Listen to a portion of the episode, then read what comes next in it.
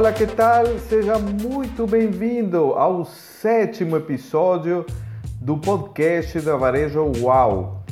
Aqui o Carlos Salinas, fundador da Varejo Uau, onde entendemos que o, o varejo do futuro está acontecendo agora. Hoje vamos conversar com Alfonso Silva da Level 2.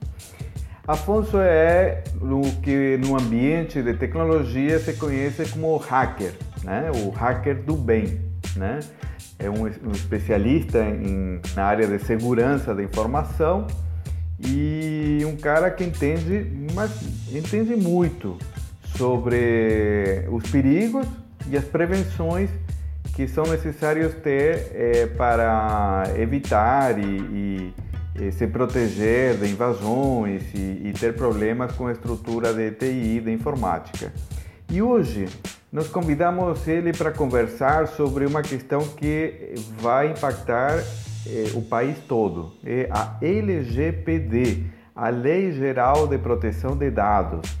Essa lei vai mudar basicamente a forma em que toda empresa lida com informações dos seus clientes. Né? As informações, é, a partir da, da publicação dessa lei, que está prevista para agosto do ano que vem, de 2020, já não serão uma, um simples armazenamento. Haverá responsabilidade, haverá multas, haverá penalidades para quem, de alguma forma, não cuidar, não proteger é, de uma forma muito criteriosa a informação dos seus clientes. E isso tem tudo a ver com o varejo, tem tudo a ver com como as, as empresas que é, registram de alguma forma informações dos seus clientes tratam essas informações e, e se comunicam com os clientes a partir delas. Então, sem mais delongas, vamos ao nosso episódio de hoje.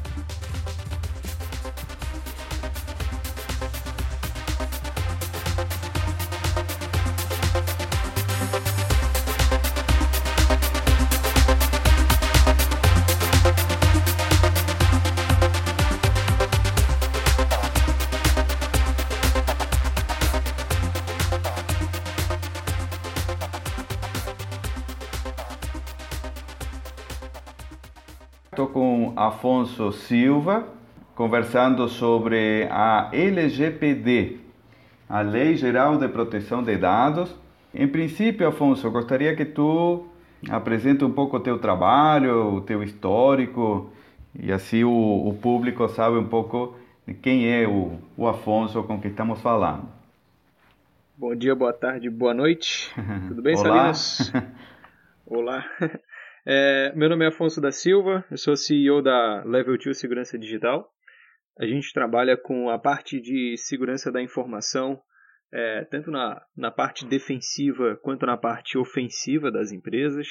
Então a gente faz teste de segurança, invade o site, invade o sistema da empresa, gera relatórios para correção e a gente agora também está trabalhando com a consultoria na Lei Geral de Proteção de Dados Pessoais que essa nova lei aí, que é para entrar em vigor no ano que vem, a gente faz uma consultoria mais na parte técnica uh, para facilitar ali o, o desenvolvimento dessa lei dentro da empresa. Esse é um dos nossos serviços dentro da Level 2. A gente trabalha com treinamento de colaboradores, desenvolvimento de política de segurança da informação, ataque à empresa, defesa também, infraestrutura de segurança. A gente também faz toda a parte de relatórios. A gente tem é, uma equipe que consegue transmitir o, o conteúdo tanto para pessoas técnicas quanto para pessoas não técnicas dentro da empresa. Então fica tudo muito sucinto, muito fácil de se entender, para que a segurança da informação realmente aconteça dentro daquela organização. Excelente. É, e nesse, nesse contexto, Afonso, apareceu aí na tua vida e na vida de, todos os brasileiros, né? A, a lei geral, né? A proteção de dados. E, e bom, já que estamos nesse assunto, é, o que é concretamente a LGPD? A LGPD ela, ela é uma lei que na verdade é como, como é quase uma cópia da lei americana, que é a GPDR, que é a Lei de Proteção de Dados da União Europeia, desculpa, não americana, europeia, okay. e que entrou em vigor por lá já faz algum tempo. Ela está rodando muito bem lá na, na Europa e por conta de, de comércio, do comércio internacional e da comunicação do Brasil com a Europa, a, o Brasil teve que adotar essa, esse desenvolvimento da LGPD. A LGPD nada mais é do que a proteção dos dados de qualquer pessoa que ficam armazenados dentro de alguma empresa. Por exemplo, se você tem uma empresa de marketing que tem dados de 100, de 100 empresas diferentes. Você é uma empresa que faz ali gerenciamento de mídia social, etc. Se você tem dados como nome, CPF, telefone, e-mail, é, endereço da, daquelas pessoas, esses dados eles têm que estar seguros dentro do seu banco de dados da sua empresa. Tem que estar seguro, tem que estar é, criptografado, tem que estar apto a não ocorrer nenhum tipo de vazamento. Se a sua empresa ela sofre um ataque e ocorre algum vazamento, a sua empresa ela tem que vir a público, informar que ocorreu o vazamento, entrar em contato com todas as pessoas que, que tiveram seus dados vazados, além de pagar uma multa para o governo e, e ainda poder ser processada pelas pessoas que tiveram seus dados vazados. A gente falando agora do, do lado do, do, da pessoa física, por exemplo, eu, Afonso, eu tenho dados é, em empresas de banco, eu tenho dados em lojas de e-commerce, eu tenho dados em varejistas. É, por exemplo, se eu entrar em contato lá com o site da, da Americanas, por exemplo, ó, eu entrei em contato com o site da Americanas e pedi para eles, assim, é, eu quero que vocês me, me enviem todos os dados sobre mim que vocês têm aí. A Americanas, como empresa, eles são obrigados a fazer esse envio. E se eu ver lá que, por exemplo, tem o meu número de telefone, mas eu não quero que fique o meu número de telefone lá eu posso pedir para a Americanas deletar e a Americanas é obrigada a deletar o meu número de telefone e confirmar essa, essa, essa remoção de informação. Então eles têm que me provar que eles realmente deletaram. Então toda aquela parte de é, telemarketing entrando em contato no sábado de manhã, te acordando depois de uma semana exaustiva de trabalho, não é mais para acontecer. Isso que até te perguntar, Afonso, porque no fundo há uma pressão internacional né, de, de eh, comércio, de relacionamento com, com países da Europa e, e, até Estados Unidos, claro, mas também existe um, hoje um verdadeiro escândalo de abuso em, em matéria de, de, uso de dados. Né? É, os telemarketing te ligando, realmente, como bem tu falou, né? a, a sábado de manhã ou à noite, a qualquer hora, assim, de forma completamente indiscriminada, né? Então existe esse abuso também, que imagino que foi de alguma maneira um pivô para eh, impulsionar essa lei, né? Sim, sim, sim. A, a, no ponto de vista dos profissionais da área de segurança, eles veem que a lei foi é, principalmente é, decretada aqui no Brasil por conta, é claro, do comércio internacional. Mas o segundo ponto que eles colocam bastante ênfase é no abuso realmente dos nossos dados. Porque se eu, por exemplo, hoje ofereço o meu dado para uma empresa, é, vamos supor que a, aqui, no, aqui em Santa Catarina a empresa de energia elétrica é a Celesc. A Celesc tem os meus dados pessoais, só que nada impede que a Celesc venda os meus dados para outra empresa. Nada impede que eles comercializem os meus dados livremente, porque não existe hoje nenhuma lei de fato que ela fica ali incisivamente em cima dessas empresas. Hoje a gente já tem leis de proteção de dados pessoais aqui no Brasil, só que nenhum órgão controla essas leis. É, ao contrário do que vai acontecer com a LGPD, que vai ser regulamentada e fiscalizada pela ANPD, que é a Agência Nacional de Proteção de Dados. Mas é claro, isso a gente está falando num cenário lindo, maravilhoso, hum. onde a lei de fato vai funcionar. Porque, no meu ponto de vista, pelo menos, eu acho que a Lei Geral de Proteção de Dados é simplesmente para ter um comércio bacana com a Europa e ela não vai funcionar a não ser, é, a não ser que ocorra denúncia. Por exemplo, se tem a empresa X está comercializando dados, está abusando ainda dos dados pessoais das pessoas e ninguém denunciou, nada vai acontecer com ela a não ser que ocorra algum tipo de denúncia. Mas esse é só o meu ponto de vista. Tem pessoas na área que veem de outra forma. De qualquer maneira, é, agora vendo o lado da, das empresas, né?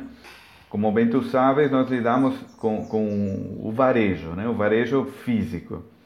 E o varejo físico, ele, ele tem um, um perfil de baixa, baixa digitalização. São empresas que, de maneira geral, o, o grau de, de informatização ele, ele é muito baixo e a não ser que sejam as empresas médias, grandes do setor, né? E o que se tem, no máximo, assim, em termos de, de digitalização, são é, dados dos clientes, tipo é, dados que se, se é, cadastram para oferecer algum cartão de benefícios, algum cartão da, da loja, ter algum tipo de registro e normalmente algum envio de promoções por e-mail ou por SMS e tal. Né? Esse, esse é o tipo de uso mais comum é, no setor de varejo quando se trata de, de cadastro de, de dados de clientes. Né? Esse, esse tipo de atividade pode cair num, num, num tipo de, de, de atividade penalizada por essa lei? Sim, sim, assim, ó, no momento que a empresa tem qualquer dado pessoal armazenado com ela, ela é responsável por isso e ela pode ser penalizada pela lei. Claro. É, por exemplo, se a loja ela pega o seu e-mail para fazer é, marketing, para enviar promoção, você, como cliente, precisa autorizar aquele envio daquele e-mail marketing. Se ela em nenhum momento é, em nenhum momento você assinar o contrato, em nenhum momento você aceitar os termos de uso, em nenhum momento você ter uma mensagem gravada, uma ligação gravada, você autorizando explicitamente que você aceita receber e-mails de promoção, aquela empresa ela não pode enviar e-mails de promoção para você. Então ela pode ser penalizada por isso, porque ela não tem autorização para enviar e-mails de promoção. Agora, por exemplo, é, se ela tem um sistema básico lá que pega nome, é, e-mail, é, telefone, só para contato, caso, por exemplo, você comprou lá e o seu produto chegou e ela quer te ligar para avisar que o seu produto chegou na loja física, para você ir lá buscar aquele produto. Esses dados, eles precisam estar criptografados dentro do sistema, ou seja, eles precisam estar anonimizados. A anonimização é um novo termo aí que surgiu agora no Brasil graças à LGPD que é basicamente o quê? Se o lojista ele vai olhar aquela base de dados de todos os clientes que estão inscritos lá, aqueles dados eles devem estar ilegíveis, tá? Eles não podem ser reconhecidos a olho nu. Se alguma pessoa entrar naquela loja e acessar porventura o servidor onde ficam todos os dados pessoais, ela não pode identificar que o Afonso ele tem tantos anos, que ele é de tal religião e que o número de telefone é esse. Isso tudo tem que estar tá anonimizado. E, por exemplo, se o lojista quer fazer a consulta do meu nome, ele vai lá, vai digitar o meu nome e vai fazer a decriptação, né? vai descriptografar aquele dado naquele momento. E somente o meu dado. Ele não pode, por exemplo, pesquisar o meu nome e aparecer o do, do Salinas lá. Não pode ter essas duas informações visíveis. Só tem que ser a minha. O meu dado tem que ser visível e o do Salinas tem que continuar omisso, tem que continuar oculto.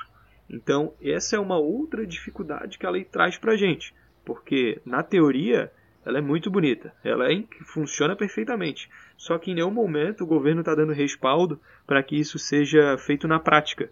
Então, o pessoal está tendo que interpretar a lei e, com base em outras leis, em outras normas, efetivamente colocar isso em prática.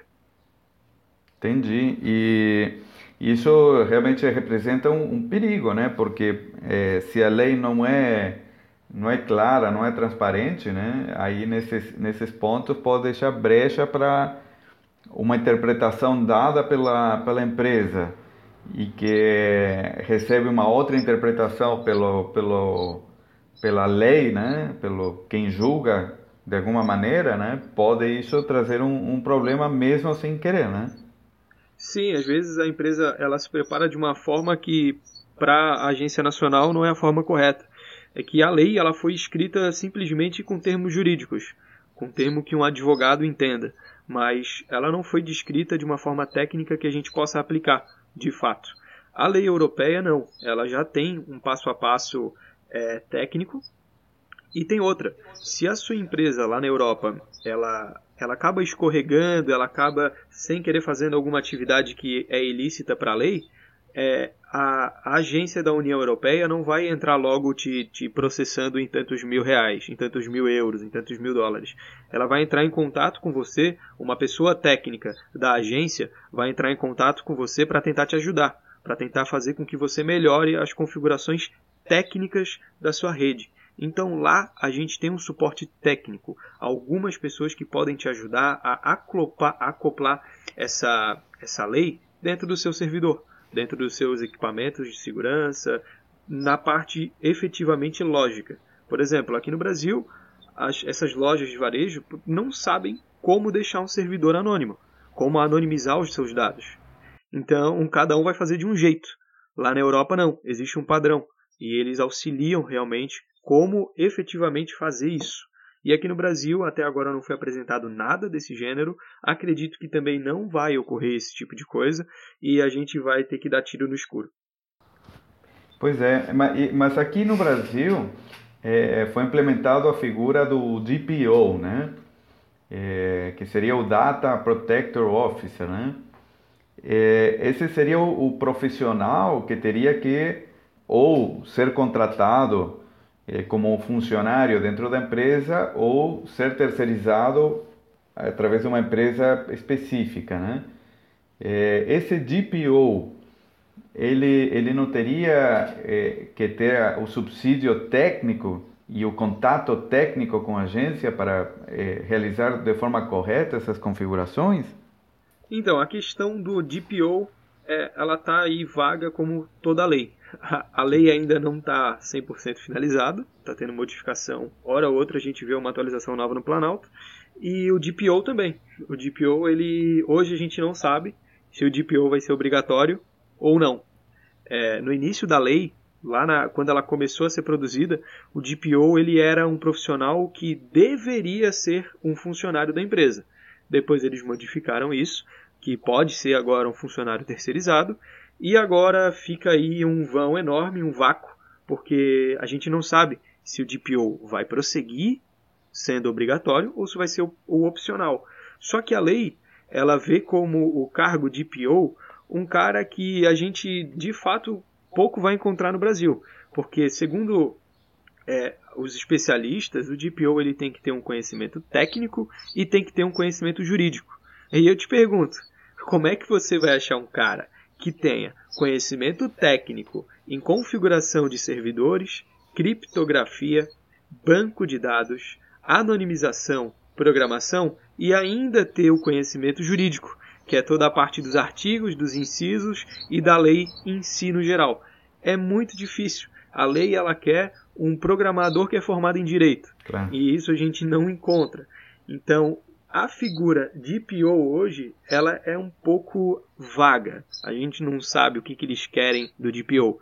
Mas, é, no meu ponto de vista, o DPO vai ser aquele cara que vai fazer a ponte entre a Agência Nacional de Proteção de Dados e o cliente. Então, a gente pode dizer que vai ser o telemarketing da Lei Geral de Proteção de Dados o cliente vai entrar em contato com ele dizendo que quer deletar os dados do banco de dados da empresa dele.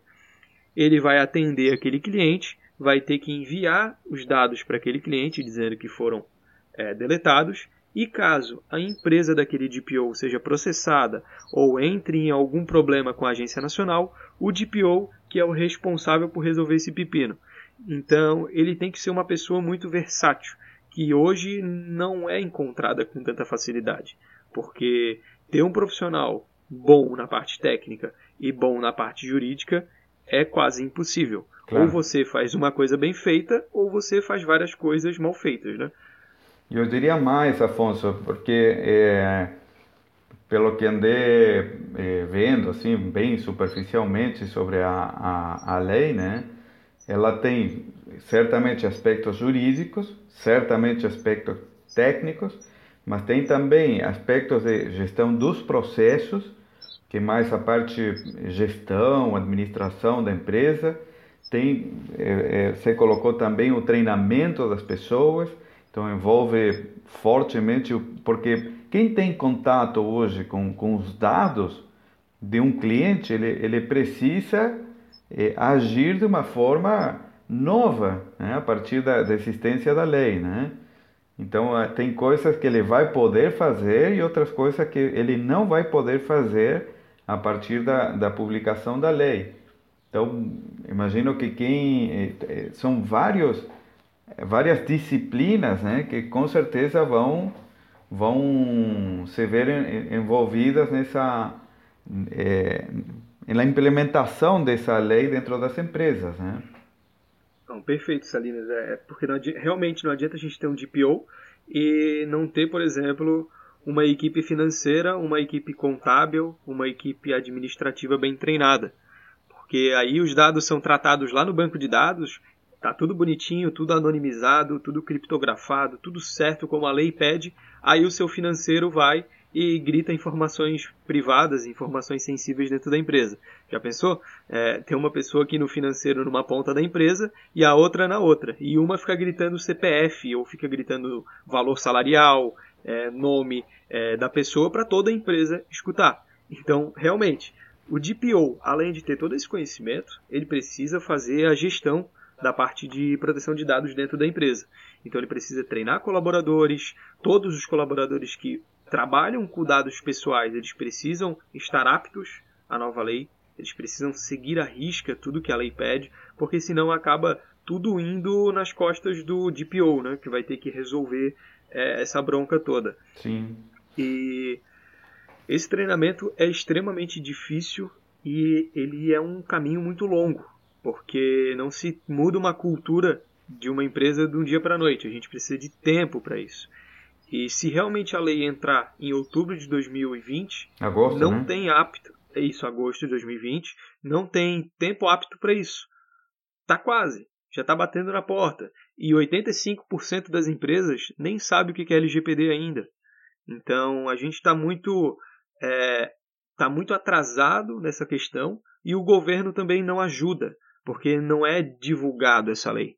Quem sabe dessa lei é quem corre atrás e pesquisa sobre porque a maioria das pessoas nem sabe o que é LGPD e o que esse bicho vai fazer para sua empresa, tendo em vista que quase todas as empresas vão precisar é, estar aptas a LGPD. Né? A gente tem aí empresa de análise de dados, marketing, de desenvolvimento de software, de gestão, empresa jurídica, empresa de RH, de logística, segurança da informação, todas elas vão precisar estar aptas a, a LGPD, porque senão o processo pode vir e acabar fechando até a empresa. Sim.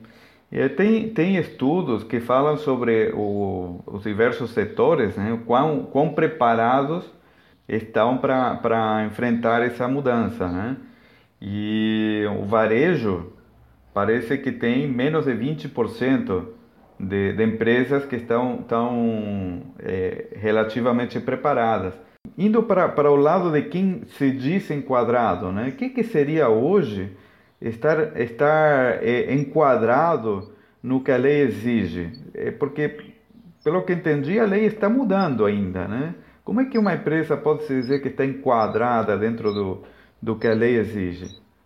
É, hoje, hoje com essa história da lei a gente tem dois pontos e a gente vai por partes, né? A gente tem o ponto que é a empresa que está enquadrada e o ponto do especialista em LGPD. Mas vamos começar lá na lei da empresa que está enquadrada. Como a lei está mudando e a empresa ela se diz enquadrada na lei, ela está enquadrada naquele momento. Se a lei alterar, a empresa vai ter que alterar todos os seus processos. E isso é bastante é bastante difícil para a empresa em si. Por exemplo, nesse final de semana eu fui num evento de segurança da informação a nível nacional e conversei lá com algumas pessoas do Itaú e da IBM. Todos os dois, gestores de segurança dessas duas empresas, me disseram que já gastaram horrores de dinheiro, gastaram tipo muito dinheiro para enquadrar a empresa numa lei que ainda nem foi lançada no mercado, mas eles precisam disso. Então, os caras gastaram uma fortuna para enquadrar num negócio que nem está pronto ainda, mas a parte dele já está feita a empresa já está enquadrada. Então a empresa já tem, por exemplo, um, um, servidor totalmente criptografado e anônimo. essa empresa ela provavelmente já está iniciando a parte de contrato digital, que é a parte onde você vai dizer se você permite ou não que a empresa armazene seus dados, se você permite ou não que a empresa envie marketing via e-mail, se você permite ou não que ela tenha o seu telefone para contato emergencial. Então, essa parte de contratos, essas empresas enquadradas já estão é, fazendo, muitas já estão inclusive notificando as pessoas. Então, como a lei ainda não está não tá em vigor, você pode enviar e-mail marketing para as pessoas. E o que, que essas empresas estão fazendo? Enviando e-mail marketing, informando que para ela receber novas atualizações, ela deve aceitar os termos de uso, por exemplo. Entendi. E esses termos de uso a gente está acostumado. Quando vai baixar um software, quando vai criar uma conta, aparece lá, eu li e concordo com os termos de uso. Esse termo de uso único, essa única caixinha, ela não vai mais existir depois da LGPD. Vai ter que ter diversas opções, como por exemplo, eu li e concordo com os termos de uso do software, eu concordo que, os, que a empresa me envie e-mails, eu concordo que a empresa armazene meus dados. Então vai ter que ter uma série de checkbox de, dessas determinadas e específicas informações passadas pela lei. Porque aí, aí queria te perguntar também, Afonso, é, vendo o lado do, do, do, vamos do comércio, não vou falar da empresa de uma forma muito global, não, um comércio, um, um varejo, né? Vamos supor aquele, aquele mercado, aquele, que, aquela rede que tem é, algumas, tem várias, várias sucursais com cadastro de clientes e tal. Qual seria o primeiro passo já para começar a, a buscar um enquadramento com, com essa lei? A quem que ele deve é, consultar amanhã? É, ele deve consultar empresas que já estão trabalhando com isso, né, empresas que já trabalham com a lei, de preferência empresas que regionalmente ficam próximas ao mercado dele, porque o contato é mais direto, é um contato muitas vezes pessoal, é, frente a frente, que facilita na explicação de um, de um negócio que é tão é, complexo. Né? Então, ele deve buscar empresas e profissionais que já estão trabalhando com a lei e já têm alguns clientes né, que, que, que já foram adaptados ou estão sendo adaptados à lei.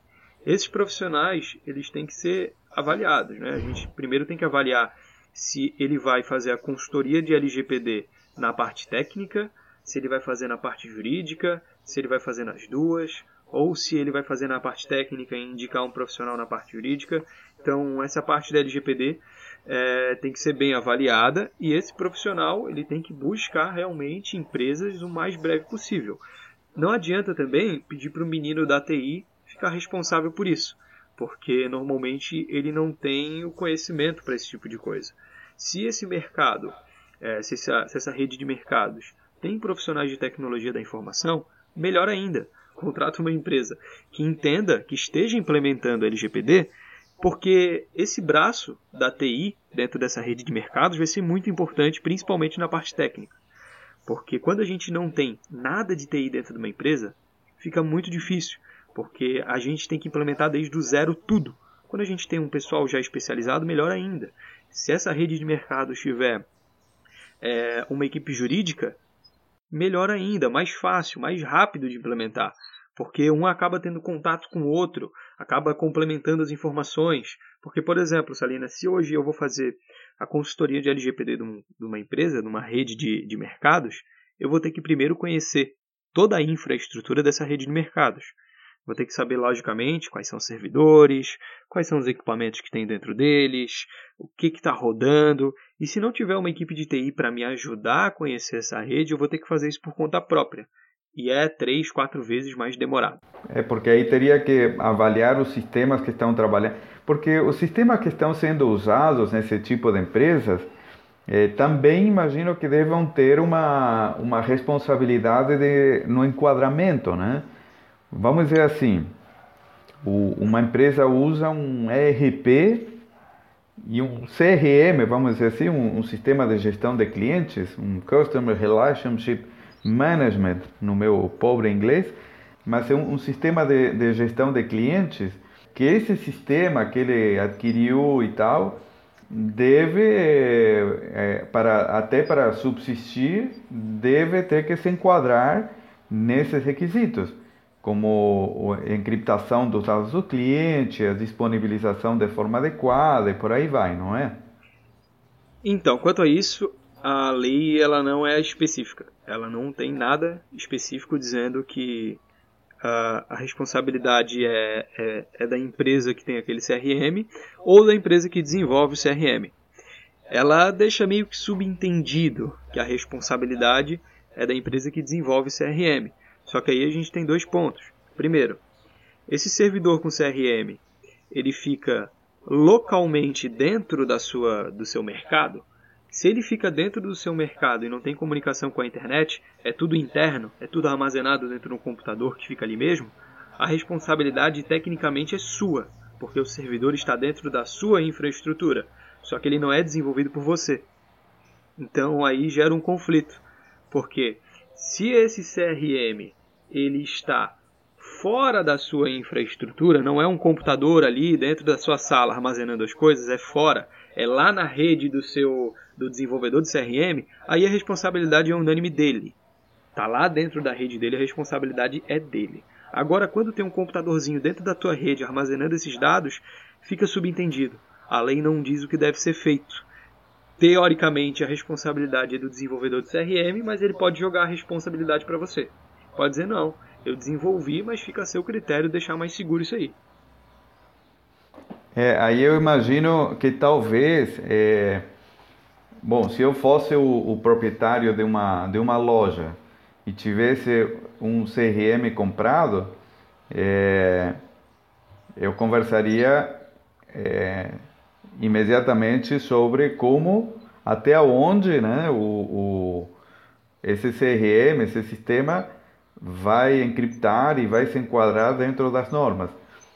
E que esse é um, um pedaço, mas aí tem um outro pedaço que é como que a minha infraestrutura está protegida de invasões, né? Porque se, se existe um banco central que está na minha estrutura de TI e ela é compartilhada pelas lojas e tal, querendo ou não querendo, há um perigo de, de invasões, um perigo de, de vazamento por esse lado, né? Sim, é. Se, se, se você tem um CRM dentro da sua empresa e está na dúvida quem que é o responsável por cada coisa, eu pausaria o podcast agora e entraria em contato com o desenvolvedor do seu CRM para tirar essa dúvida.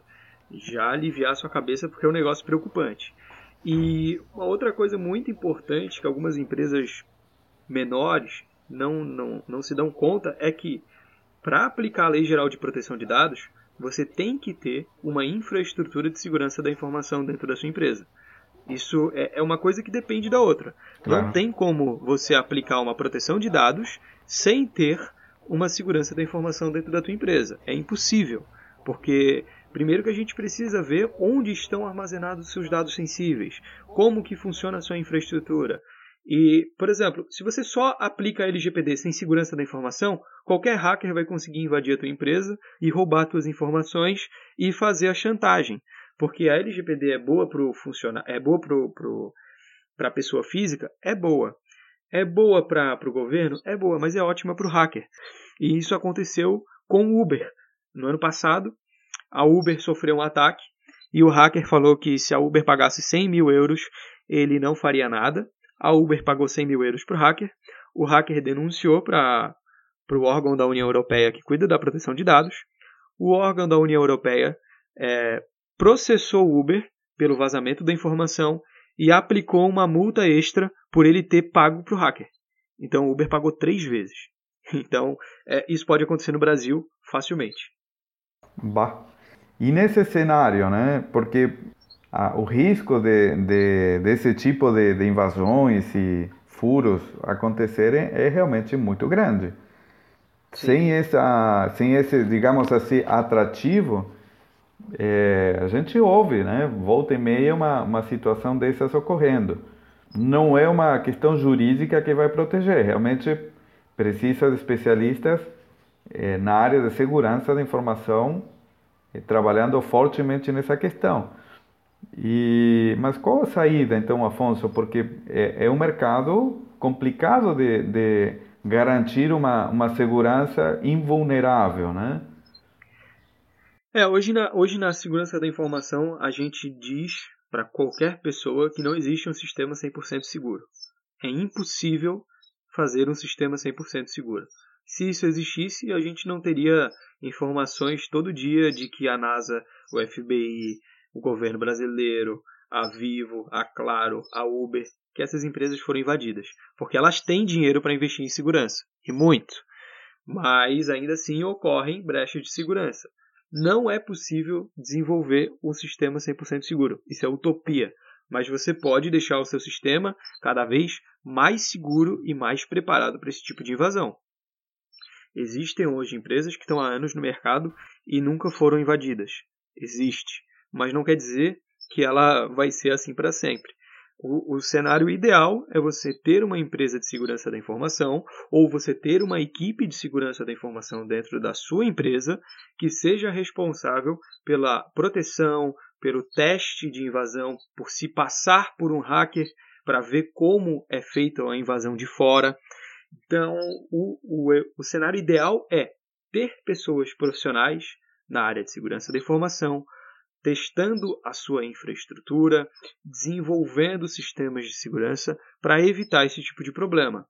Porque se você tem uma equipe de segurança e sofreu um ataque que vazou 10 mil dados, por exemplo, pode ter certeza que se você não tivesse aquela equipe, esses dados seriam muito maior e as informações seriam é, com volume muito maior também.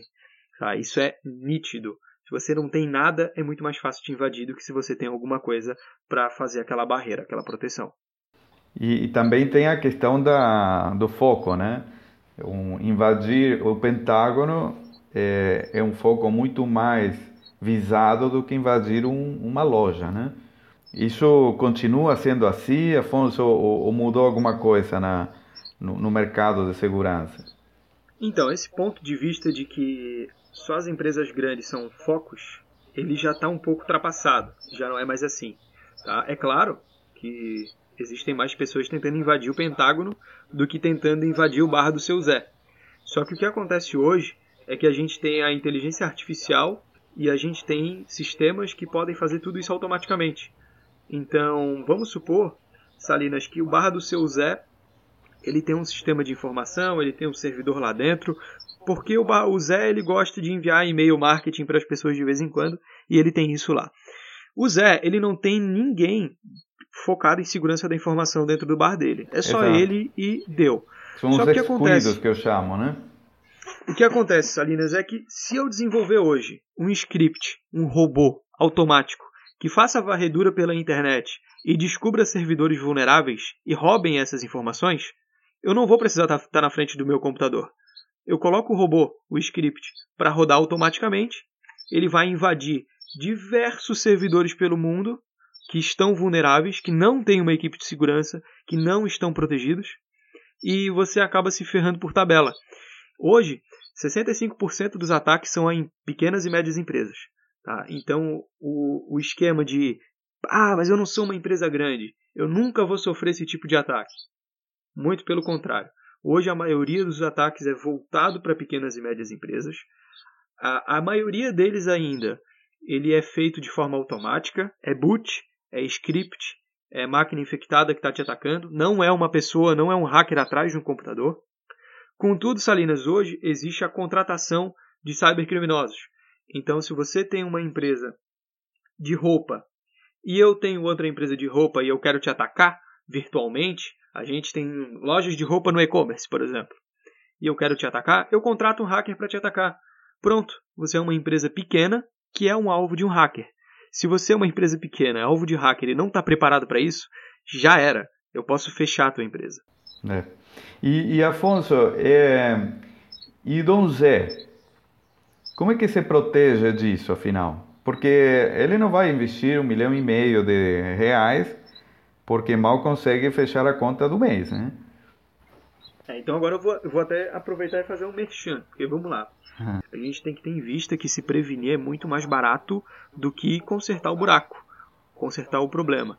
Porque se você está desesperado para alguma coisa é, e você tem que resolver isso já, é óbvio que vai ser é, vai ser cobrado muito mais caro, porque você a, a empresa que você está contratando ela tem que trabalhar 100%, 200% para resolver o teu problema. Se você está contratando alguém para prevenir, é muito mais em conta porque vai ter tempo para fazer essa estrutura, estudar o cenário, vai ter vai fazer isso com calma, com tranquilidade. Agora o seu Zé, ele não tem condições de contratar aí uma empresa é, que trabalha a nível de outras empresas grandes. Ele não tem condição de contratar a mesma empresa que faz a segurança da Avan, por exemplo. Ele não tem condições de contratar a mesma empresa que faz a segurança do Banco do Bradesco, do Santander. Não dá, porque essas empresas hoje elas trabalham com alto nível. Essas empresas hoje elas trabalham com empresas gigantescas. E na área de segurança da informação, a maioria dos prestadores de serviço foca nas grandes empresas, nas grandes corporações. Aí que está um diferencial da Level 2. O nosso foco é pequeno e médio negócio. A gente não atende grandes negócios, não é o nosso objetivo. Então a gente foca em pequeno e médio negócio. Se você tem um bar com um servidor, a gente vai te cobrar por aquilo. Se você tem uma empresa com 50 computadores, 15 servidores, a gente vai te cobrar por aquilo. Então hoje o nosso serviço ele é modulado, ele é moldado, verificado, configurado e cobrado conforme a sua estrutura. Se você tem uma estrutura muito grande, é óbvio que vai sair mais caro do que o bar do seu Zé, que tem um servidor. Ele vai ter condições de fazer o pagamento daquele serviço, daquela verificação de segurança por aquilo que ele tem. Não tem por que cobrar uma fortuna para fazer a segurança do bar do seu Zé, por exemplo. Perfeito. É, é, isso é uma boa notícia porque é, no Brasil tem aproximadamente 2 milhões de comércios e desses 2 milhões, pouco menos, é, 93%, 93% são micro e pequenas empresas. Então a, a enorme maioria, né, é, mais um milhão e meio de empresas, elas são, são micro e pequenas, são, tendem mais a ser é, o bar do Dom Zé então são, são perfis de negócios que realmente não têm é, um grau de informatização. E existe hoje, Afonso, uma, uma, uma pressão é, de mercado por digitalizar esses negócios. São negócios que não podem mais é, ficar no, no, na fichinha manual. E hoje, não sei se tu concorda comigo, é, essa, essa digitalização bem no meio desse contexto da LGPD, que representa uma, uma em certa forma, uma ameaça, né? É, não deixa de ser uma oportunidade, porque quem se digitalizar hoje necessariamente já vai entrar enquadrado com essa nova norma. É muito melhor você já entrar enquadrado numa norma nova, exigente como a LGPD, do que já estar funcionando há algum tempo e ter que mudar tudo, né? Sim, claro, com certeza. É muito mais fácil já estruturar junto com a lei, né? A lei vai se estruturando aqui, a sua empresa vai se estruturando ali e vocês acabam finalizando o processo juntos, basicamente. Então é muito mais simples do que quando a lei já está rodando, todo o mercado, toda a concorrência já está apta àquela lei e você entra depois. Para você entrar depois da lei já estar tá em vigor, se você entrar fizer alguma coisa errada, você pode acabar dançando nessa brincadeira, pode acabar sendo, sendo prejudicado. E como você disse, Salinas, a maioria das empresas, dos comércios hoje, são pequenas e médias empresas. Se uma empresa gigante sofre um ataque hacker e, e ele toma de multa lá 10 milhões, essa empresa gigante ela tem 10 milhões para pagar. E se uma empresa pequena ela sofre um ataque desse, desse e ela tem que pagar, sei lá, 15 mil reais, 20 mil reais, ela pode quebrar. É bem isso. É, é, é, um, é um perigo, perigo mais do que latente, né?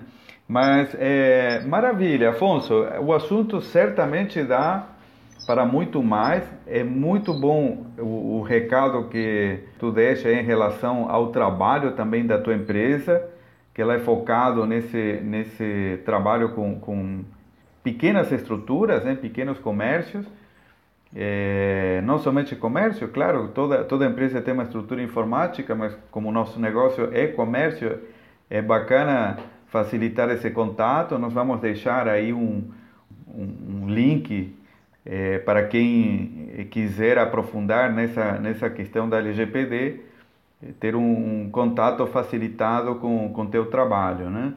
Muito em breve te convidaremos para, para ver como que essa lei está, está avançando, né? Ótimo, muito, muito obrigado pelo convite. A gente fica muito feliz em, em fazer parte desse tipo de contato, porque hoje a gente trabalha com a conscientização do público. Então, esse tipo de conteúdo divulgado para nós é maravilhoso, é, é, incrível. Tá, tá tendo visibilidade da segurança da informação, o público está conhecendo essa área, que querendo ou não é nova no Brasil. E a gente da Level 2 Sempre, toda semana, a gente faz publicações sobre notícias, sobre informações, tutoriais é, nas nossas plataformas, né? nas nossas redes sociais, no nosso blog. Então, se você quiser saber como deixar o seu WhatsApp, o seu Facebook, seu Instagram mais seguro, a gente tem um passo a passo no nosso blog te ensinando. A gente tem sobre lei, de, lei geral de proteção de dados, a gente tem sobre as últimas notícias da segurança da informação, sobre, por exemplo, é, o Detran que foi hackeado há um mês. Por exemplo, muita gente não sabia disso. Provavelmente você que tem CNH, os seus dados foram vazados pelo Detran. Então a gente deixa o público atualizado através das nossas redes sociais. Ela é focada quase que 100% em conteúdo para o público e pouquíssimo marketing dos nossos serviços. A gente realmente foca nas redes sociais em oferecer um conteúdo de qualidade, um conteúdo que vai é, abranger, vai alimentar ali o teu conhecimento quanto à segurança da informação. Maravilha. Afonso, muito obrigado pelo teu tempo, muito obrigado pelas explicações. Desejamos muito sucesso aí nesse, nesse trabalho que estará cada vez mais cobrado, mais exigido, é, não somente pela LGPD, mas pela própria digitalização dos negócios, pelo próprio aumento da, da tecnologia nos negócios. Então, tomara que consiga aí chegar a, a, a, muitos pequenos comércios que eles precisam realmente dessa, dessa segurança, né? E esses trabalhos focados nesse mercado precisam ser divulgados, precisam chegar exatamente a esse, a esse mercado. Um grande abraço, muito obrigado, Afonso, mais uma vez. Continuamos em contato e conversando mais sobre esse interessantíssimo assunto.